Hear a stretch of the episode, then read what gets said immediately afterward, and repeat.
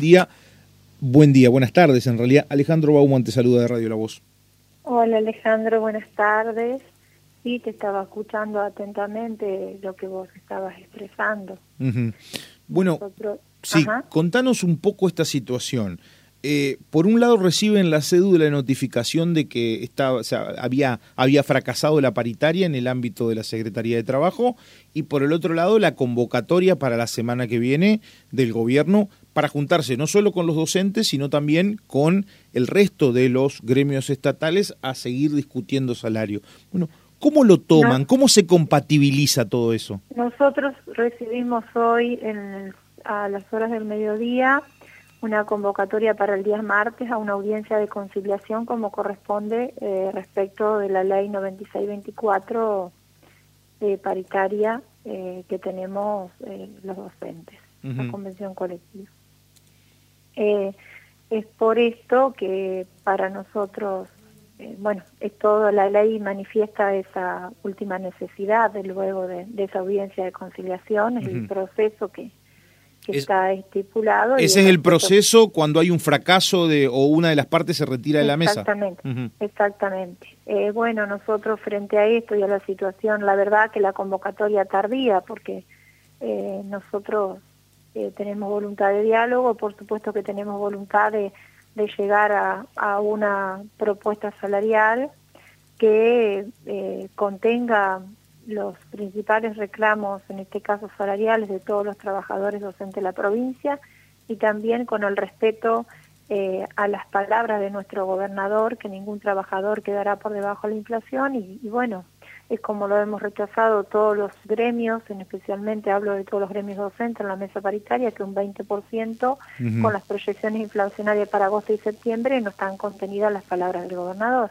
Es por eso que de manera urgente para mañana con esta audiencia, con esta audiencia que hemos eh, recibido, con esta, digo, esta convocatoria es que convocamos al plenario de secretarios generales y, a la comisión directiva en el, el pleno ejercicio de sus funciones según nuestro estatuto a discutir y a eh, visualizar y analizar las estrategias y las acciones a seguir eh, próximamente. el, el paro es solamente una facultad que sale emanada del Congreso, ¿no? Eh, eh, sale emanada del Congreso y también con hemos tenido en casos excepcionalísimos eh, la posibilidad de que sea referéndum en, con situaciones de mucha complejidad, también emanadas por el a referéndum del, Congreso de la entidad. Pero, pero no. Pero está, ¿está ese humor o no de, de, ir al paro? Eso, eso yo te diría que mañana lo charlaremos con el conjunto de los plenarios secretarios generales y la Comisión Directiva Central. Eh, en ese diálogo y en esos debates profundos que nosotros tenemos, no quiero adelantar nada, iremos por ese, iremos y poniendo todo ese análisis y la verdad que lo que sí tengo que decir que la situación de los trabajadores en la provincia de Entre Ríos al no cumplimiento de la de, de lo expresado por el gobernador en cada, en cada manifestación pública eh, produce una cierta, produce una intranquilidad, una disconformidad de parte del sector docente porque no se condice con lo que todas las predicciones de todas las consultoras, tanto públicas o privadas, lo que están proyectando la inflación y venimos perdiendo de varios meses. ¿Cuál es la pérdida que ustedes calculan que se tiene a hoy eh, respecto a lo que eh, ya, ya se ha acreditado? Nosotros estamos considerando que venimos perdiendo de los meses junio en adelante y eh, esa pérdida ronda, no, no quiero estar estipulando porque no tengo el trabajo exhaustivo encima, pero ronda en realidad cerca de un 8 o un 9%. No me quiero no quiero equivocarme y no quiero ser atrevida en esas cuestiones. No no tengo bien presente a mano ese número, pero sí es evidente que con una proyección inflacionaria de todas las consultoras de alrededor de un 7% para los meses de agosto y de para los meses de agosto y de septiembre con la propuesta del gobernador y la pérdida que venimos teniendo, no con un 20% estamos todavía eh, no muy lejanos, por eso entendemos que el esfuerzo de la provincia de Entre Ríos en esta situación eh, política y de deterioro del poder económico y deterioro del poder adquisitivo de los trabajadores,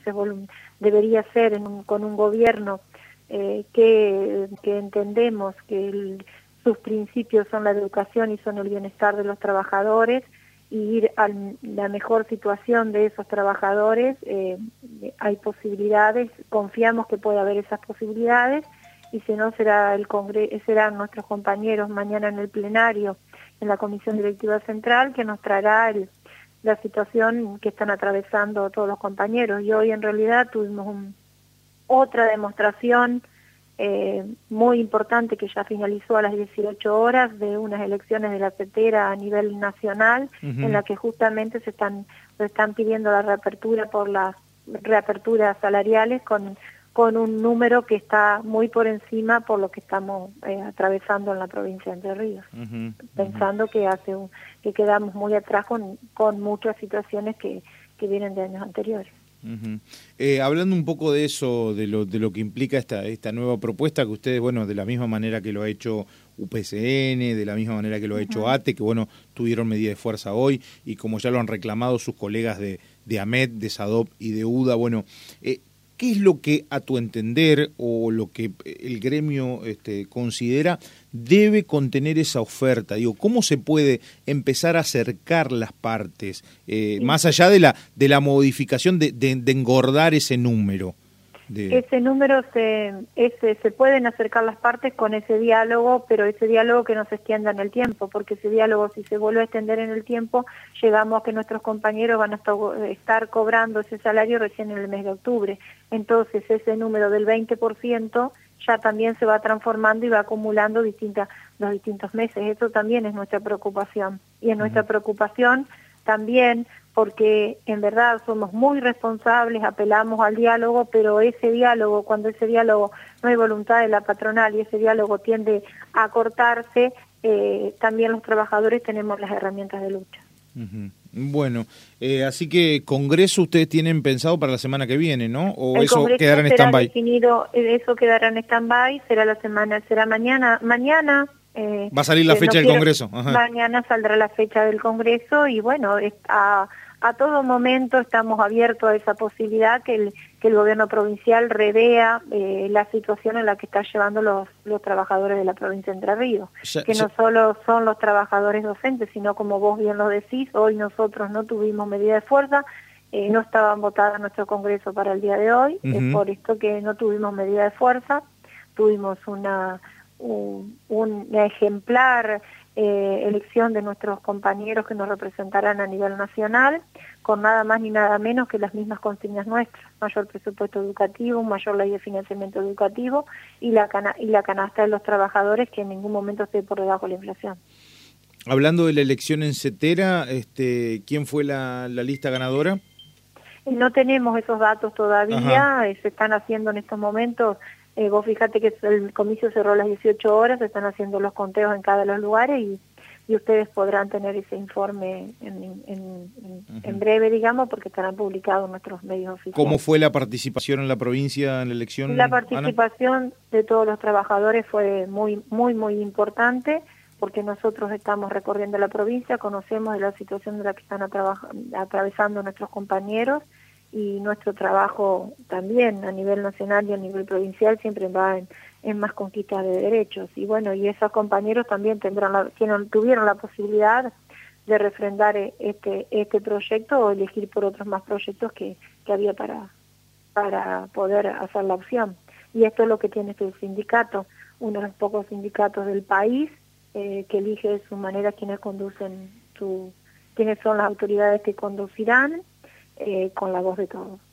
Ana, te agradezco muchísimo por estos minutos y te mando un abrazo enorme. Bueno, gracias a ustedes también y gracias por siempre tener esta amabilidad y la posibilidad de escucharnos. Gracias a ustedes por atendernos siempre. Eso es lo para destacar, ¿no? Más allá de cuestiones que siempre damos cuenta de, de, cómo se maneja la democracia interna dentro del gremio que debería tomarse en otros ámbitos también, de los cómo deciden ustedes, ¿no? Porque es una, es una decisión que va desde la base hasta lo hasta lo más alto, ¿no? Creo que eso es, importante para tomar en cuenta algunos que por ahí se, se, encierran en cuatro paredes y toman decisiones también.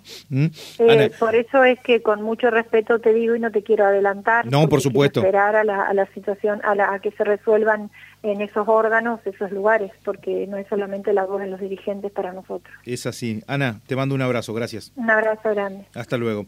Ana de la Loye, secretaria adjunta de ACMER Central, era quien charlaba con nosotros.